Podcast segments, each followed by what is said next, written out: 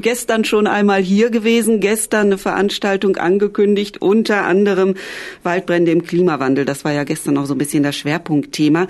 Da sollte es am Freitag eine Veranstaltung geben im AEG, aber ist nicht, muss leider abgesagt werden. Corona lässt grüßen.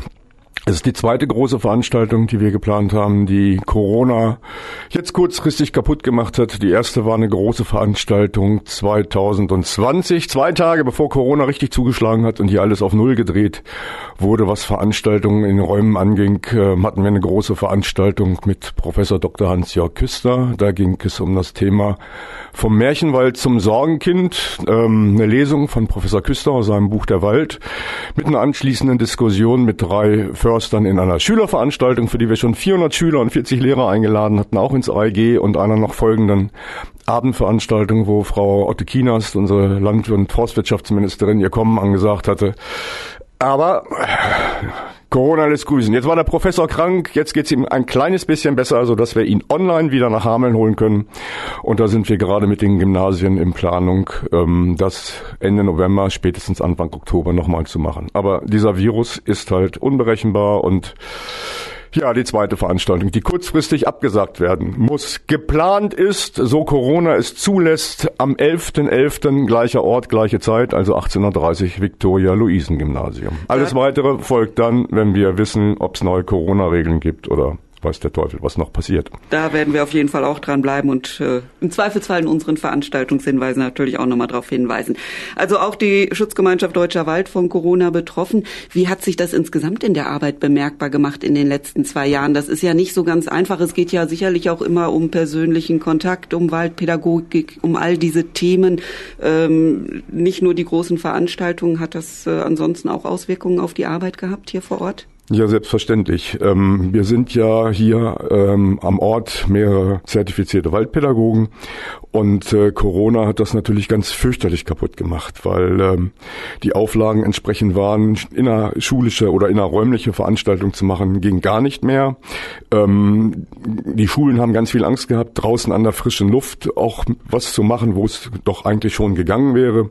Ähm, wir haben es aber trotzdem letztes Jahr zu dritt hingekriegt, fast 1500 Kinder ähm, in Hameln durch den Wald zu begleiten in unterschiedlichen Aktionen, also von Waldkindergarten-Tagen von mit Kleinen, also von der Pampers-Liga mit drei bis zu, zu Vorschulkindern, als auch bis dann zu größeren Klassen, höheren Klassen, äh, die zum Teil spezielle Themen hatten, mit denen wir ihnen dann im Wald unterwegs gewesen sind und ja, sozusagen themenorientiert immer geguckt haben, was können wir mit den Kindern machen. Wobei natürlich im Wald und dann noch mit einer Maske vom vom Mund, das ist schon ziemlich doof, auf gut Deutsch gesagt. Ist schwierig und gerade mit den Kindern dann klar. Ähm, wie sieht's überhaupt mit dem Bewusstsein in der Bevölkerung aus? Gestern war ja auch so ein bisschen Thema, dass zumindest bei den Experten ja eigentlich ähm, so ein bisschen das Weg vom Nutzwald ist, dass die ökologische Bedeutung äh, im Wald wieder mehr in den Vordergrund rücken soll, das teilweise ja auch schon tut oder zumindest äh, bei einigen Interesse daran ist. Wenn ich so die Mimik sehe, ist äh, das Bewusstsein doch noch nicht ausreichend? Also wir haben sehr unterschiedliche Entwicklungen, ähm, wie ich sie wahrnehme. Die eine ist, dass es Leute gibt, die sehr bewusst auch schauen und gucken und merken, dass sich da was tut im positiven wie im negativen. Wir haben natürlich auf der anderen Seite auch ein sehr verklärtes Waldbild ähm, durch einen Förster, der immer wieder mit Filmen, mit Büchern, mittlerweile mit einer eigenen Zeitschrift durch die Presselandschaft getragen wird. Ähm, bis hin, dass Kuscheln mit Bäumen hilft, damit sie wieder gesund werden. Das kann man glauben, muss man aber nicht. Ähm, und wenn man dann mit Leuten, die sehr stark auf dieser Kuschelebene mit Wald sind, darüber spricht, ähm, dass es dort wenn man die ganzen Geräusche der, der Bakterien, der Pilze, der Insekten, der Säugetiere und auch der Bäume deutlich machen könnte, nämlich dass es ein gnadenloser, knallharter Kampf ums Überleben ist, um Nährstoffe, um Wasser, um Platz sich auszubreiten, um Brutplätze zu finden, dann würden wir aus dem Wald weglaufen, weil wenn man das mal mit Geräuschen deutlich machen könnte, wäre das eine Riesenschreierei. Und ähm, wir würden abhauen, weil es natürlich nicht kuschelig ist. Das ist ja ein Klischeebild vom Wald, der schöne deutsche Wald, des deutschen liebstes Kind nach seinem Auto.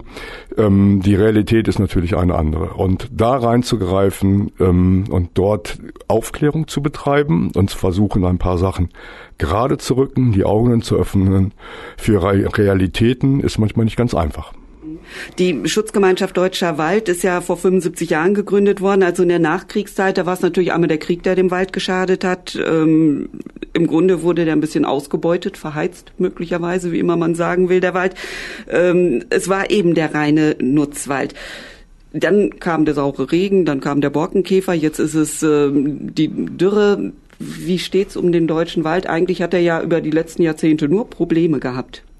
Also vielleicht muss man noch mal ein bisschen weiter zurückgehen. Ähm, zu Zeiten, als Asterix und Obelix gelebt haben ähm, und die Römer angefangen haben, ihre erste große Galeerenflotte zu machen, also um die Weltmeere zu erobern, ist zum ersten Mal europaweit der Wald massiv ähm, vom Menschen geschädigt worden. Sprich, es wurde gefällt, auf Teufel komm raus, um die Flotten zu bauen, um die Welle zu bauen, um den Limes zu bauen. Danach gibt es im Grunde genommen in Europa, außer in Polen und in Rumänien, kaum noch Original-Urwälder.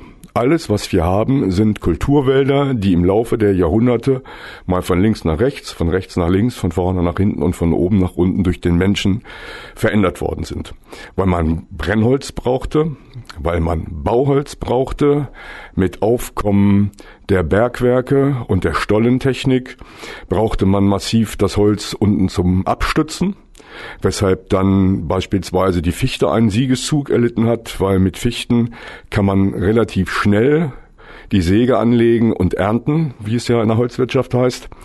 Und ähm, für die Stollen beispielsweise haben Fichten einen riesengroßen Vorteil, auch wenn das Holz weicher beispielsweise ist als Eiche oder als Buche, bevor so ein Balken bricht, wenn der Berg ins Arbeiten kommt, fangen die Fichten an zu knatschen. Und dann wussten die Bergleute damals, jetzt nix wie raus, flinke Füße, gleich fällt uns der ganze Kram hier auf den Kopf.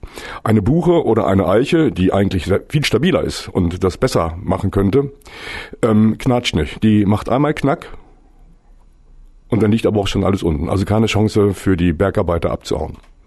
Schutzgemeinschaft Deutscher Wald. Vor 75 Jahren gegründete bundesweite Organisation mit Länderverbänden dahinter. Wenn man im Netz nachschaut, habe ich festgestellt, dann ähm, ist da natürlich viel von den Projekten und allem die Rede. Aber so direkt ähm, vor Ort kommt man da noch nicht so unbedingt an. Gucken wir doch erstmal, wer dahinter steht, nämlich zum Beispiel Bernd Schindler. Ähm, wie ist das Thema Wald überhaupt selber mal so wichtig geworden? Thema Wald ist nicht wichtig geworden. Das war einfach. Es gab ein paar Gummistiefel und es gab im Sommer eine kurze Lederhose und im Winter die Krachlederne, die ein bisschen länger war. Kinderstunde gab's ja, ich bin jetzt 62, damals, ich weiß gar nicht, ob es das überhaupt jeden Tag gab. Und wenn, war es jedenfalls auch nur eine Stunde und es gab ja auch nur zwei Sender. So, und das war eine Belohnung und ansonsten hieß es raus. Und wir waren draußen und wir sind nur durch den Wald gekrückt und haben allen möglichen Blödsinn gemacht, den Förster geärgert, indem wir natürlich auch Hütten gebaut haben und dafür Bäumchen gefällt haben, darf man gar nicht mehr sagen heutzutage. Haben wir aber gemacht, war halt so. Wir haben keinen Bach in Ruhe gelassen, der wurde irgendwie aufgestaut und umgeleitet. Wald war für uns normal, wir sind darin groß geworden.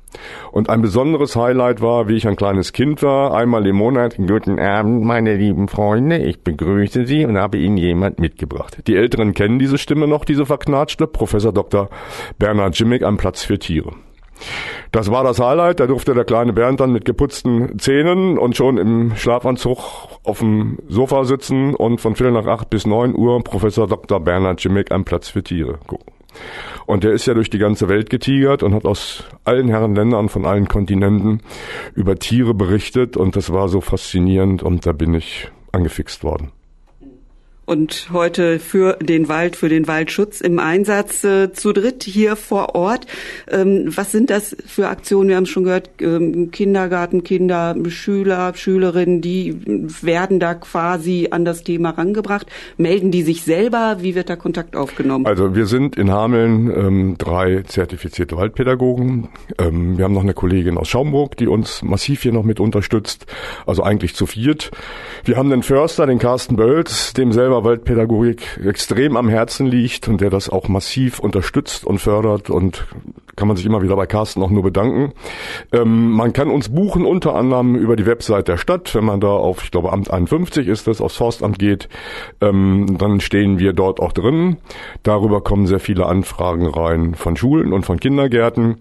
Ansonsten ist es natürlich so, man kennt sich mittlerweile auch ein Stück weit. Äh, das gibt dann auch eine Mund-zu-Mund-Propaganda. Ähm, und so sind wir eigentlich ständig im Einsatz für Schulen, arbeiten an Schulprojekten mit, machen Waldführung zu bestimmten Themen, ähm, machen mit den Kindergärten Geschichten, wo für die Kleinen erstmal ganz viel Spiel und Dönekens ist. Und Spiel ist überhaupt ganz wichtig. Spielend zu lernen macht mehr Spaß als Stoff zu pauken, so dass wir unsere Themen auch immer versuchen in einer spielerischen Form reinzubringen, weil dann bleibt mehr hängen. Die Kids sind mit großen Ohren dabei, es macht ihnen Spaß und ähm, ja, das mit der Website hier von der Region klappt leider nicht ganz so gut. Wir sind eine unfreie Kreisgruppe, das hat was mit Satzungstechnik zu tun und äh, von Hannover haben wir da nicht die Unterstützung, wie wir sie gerne hätten.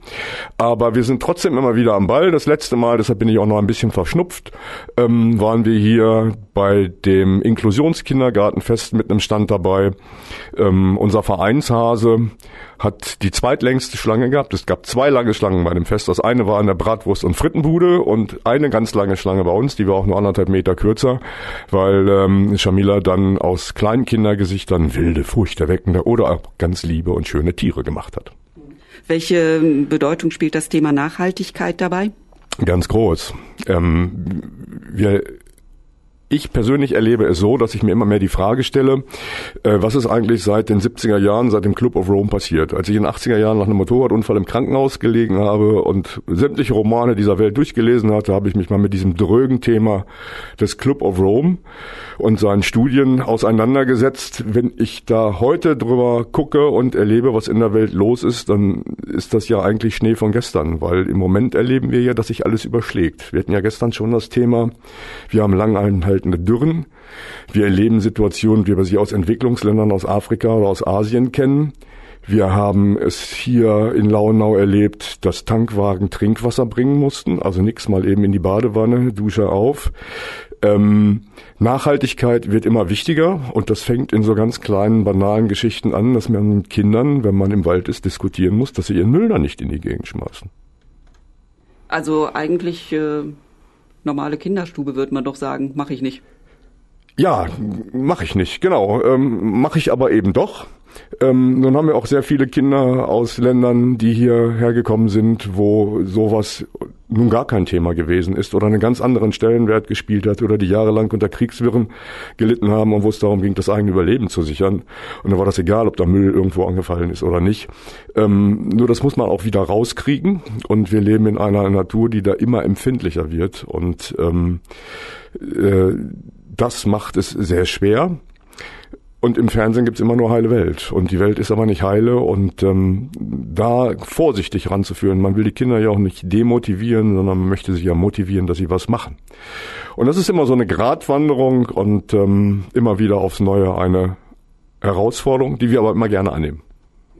Das wäre das Stichwort Nachhaltigkeit. Ein anderes, das wir gerade schon kurz angesprochen haben, Windkraftanlagen. Wir wollen erneuerbare Energien ausbauen, was ja eigentlich erstmal ein positives äh, Ziel ist.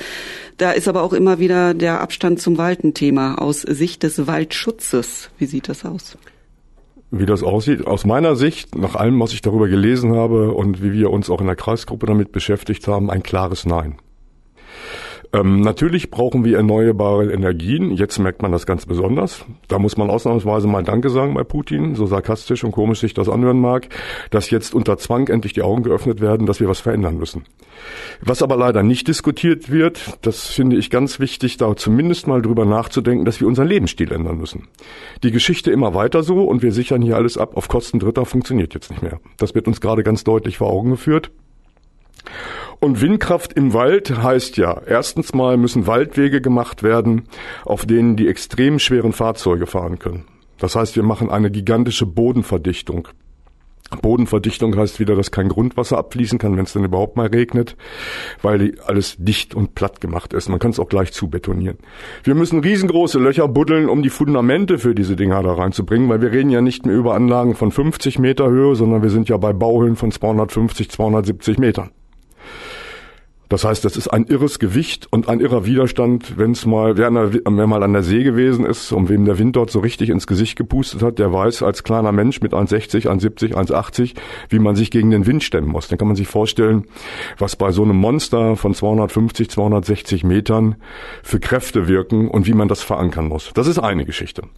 Die andere Geschichte ist, äh, dass ja dann auch die Erdkabel verlegt werden müssen und ähm, ich habe jetzt mehrfach gelesen, dass selbst wenn man sie fünf Meter Meter in die Erde legt, bei den Wintern, wie wir sie haben, auf den Bereichen, wo die Kabel verlegt sind, kein Schnee liegen bleibt. Aufgrund der hohen Wärme, der Reibungswärme, die dabei entsteht, wenn der Strom durch die Leitung geht. Und eine ganz andere Geschichte ist die, und da hat noch keiner was zu sagen können, was machen wir denn, wenn so ein Ding zu brennen anfängt? Wir haben es hier im Landkreis gehabt vor drei Jahren, dass ein Hubschrauber der Bundeswehr abgestürzt ist. Ähm, was hat jetzt der Hubschrauber mit Windkraft zu tun? Eins, jedenfalls haben sie gemeinsam. Sowohl die Rotorenblätter von Helikoptern als auch die Rotoren der Windkraftanlagen sind aus Kohlefaserstoffen. Ähm, wenn die zerbröseln und zersplittern, das passiert, wenn so ein Ding hochgeht und brennt, entstehen kleine Fasern, die uns die Lunge kaputt machen. Das ist das gleiche wie Asbest. Wer sich noch dran erinnern kann, es stand ja auch in der DWZ damals, ähm, dass die Fläche dekontaminiert war, dass Boden abgetragen werden musste, dass als die ersten Rettungsfahrzeuge beim Krankenhaus angefahren gekommen sind, schon eine Waschanlage dort gestanden hat, sich alle nackig machen mussten, ihre Klamotten abgeben. Ich kann mir nicht vorstellen, wie man es verantworten möchte, wenn dann solche Dinger im Wald stehen und anfangen zu brennen. A, wie man sie löschen will. B, ob man möchte, dass die ganze weite Umgegend, gerade wenn es dann auch in der Höhe brennt, hat das äh, Verwehen durch den Wind ja noch eine viel, viel weitere Entfernung, die sie erreicht, als wenn das am Boden passiert. Kann ich mir nicht vorstellen, dass das jemand möchte. Und wenn ich mir den Zustand der Wälder angucke mit der extremen Trockenheit, dann kann ich mir noch schlechter vorstellen, ähm, wer auf das schmale Brett kommt, zu sagen, wir bauen die Dinger in den Wald. Der politische Druck ist sehr groß, dass einige Waldbesitzer da ein großes Interesse dran haben, aufgrund der horrenden Prämien, die sie bekommen oder Pachten, die sie bekommen, wenn sie dafür Plätze zur Verfügung stellen können. Da sind wir ganz locker im sechsstelligen Bereich jährlich für ein Kraftwerk. Das ist eine anständige Hausnummer. Kann ich auch verstehen. Aber solange wir nicht beigehen und unsere Dachflächen erstmal nutzen, mit Warmwasser und Photovoltaik. Da müssen wir nicht darüber nachdenken, uns noch die letzten Reste der Natur kaputt zu machen. Mal abgesehen davon, dass wir ja auch die Debatte haben, was dann mit Singvögeln ist, mit Greifvögeln etc. pp. Windkraft im Wald, klares Nein, also in diesem Fall von Bernd Schindler von der Schutzgemeinschaft Deutscher Wald. Wir haben über den Wald gesprochen, über viele Themen, die damit zusammenhängen und wir wollen noch mal schauen auf die Veranstaltungen der Schutzgemeinschaft Deutscher Wald. Äh, eine haben wir am Anfang ja schon mitgeteilt, muss leider abgesagt werden. Zumindest jetzt für diese Woche Waldbrände im Klimawandel. Freitag kann nicht stattfinden, Corona bedingt, aber der Ersatztermin, der ist also in Sicht. 11.11., nicht 11.11 Uhr, 11, sondern 18.30 Uhr, gleicher Ort, ähm, gleiche Uhrzeit, Albert-Einstein-Gymnasium, 18.30 Uhr. Soll das Thema also ausführlich behandelt werden. Was steht noch an Aktionen im Moment an, die also öffentlich interessant sind, wo man sich äh, austauschen kann, anschließen kann? Zwei große Veranstaltungen stehen dieses Jahr noch an ähm, für die Öffentlichkeit. Das eine ist mit der ukrainischen Community in Hameln, die mich angesprochen haben, ähm, werden wir eine große Pflanzaktion machen, oben auf dem Finkenborn. Näheres dazu wird dann auch noch bekannt gegeben äh, im Anschluss an die Pflanzaktion. Das ist der Community ganz wichtig und mir auch. Wollen wir mit Hamelner Bürgern dann so eine kleine ein kleines Volksfest, eine Bürgerparty, wie auch immer. Wir wollen eine Party feiern. Ähm, das, was wir dort pflanzen, wird ein sogenannter Peace Forest, ein Friedensforst. Ähm, mit Unterstützung vom Forstamt. Das ist die eine Geschichte. Näheres kommt. Das soll dann sein, wenn es noch ein bisschen mehr geregnet hat, also dass es auch Sinn macht, die Bäume in die Erde zu stecken und sie auch tatsächlich anpflanzen können. Und dann setzt das voraus, dass Carsten Bölz als Forstamtsleiter über die entsprechenden Setzlinge verfügt. Das ist die eine Veranstaltung und die andere Veranstaltung, die auch noch etwas kleiner, aber sicherlich auch mit drei, vierhundert Bäumchen, die wir in die Erde bringen werden, stattfinden wird, ist mit der IG Metall Geschäftsstelle Hameln-Hildesheim-Alfeld, die auch im Rahmen ähm, eines Familienfestes mal was für die Umwelt tun wollen. Nicht immer nur Löhne und Kohle, sondern auch mal tatsächlich äh, nicht nur sagen, wir reden Umbau, Umwelt, sondern wir machen auch was. Auch das wird dann stattfinden, wenn Carsten uns grünes Licht gibt und sagt, die Bäume kommen dann und dann, dann wird das relativ kurzfristig kommen. Aber das wird dann auch hier in Radioaktiv beworben. Das sind die beiden öffentlichen Veranstaltungen, hatte ich schon erwähnt. Die Veranstaltung mit Professor Küster ähm, können wir jetzt, wenn auch in einer etwas anderen Form, hoffentlich irgendwann im November machen. Ähm, ich muss noch zwei Förster suchen, die für die Kinder dann noch für Fragen mit zur Verfügung stehen, damit es nicht nur Carsten Bölz alleine ist. Und dann werden wir auch dazu nochmal was machen. Aber das wird ähm, eine Schulveranstaltung werden innerhalb der Aula des AEGs mit den Hamelner Gymnasien. Und wer sich konkret über die Arbeit hier vor Ort informieren will, wie kommt er am besten an Infos dran? Ganz einfach. 015 77 962 4941. So, und weil wahrscheinlich alle nicht äh, mit dem Kugelschreiber vom Radio gesessen haben und mitgeschrieben haben, die Nummer kann man natürlich die Kontaktdaten dann hier bei uns bei Radioaktiv abfragen. Und das ist auch ganz einfach 051 51 für Hameln, sechsmal die fünf, kann man sich gut merken. Und wir haben dann die Kontaktdaten und können im Zweifelsfall weitervermitteln. Dann sage ich herzlichen Dank und äh, viel Vergnügen noch bei den Umwelttagen auf jeden Danke. Fall.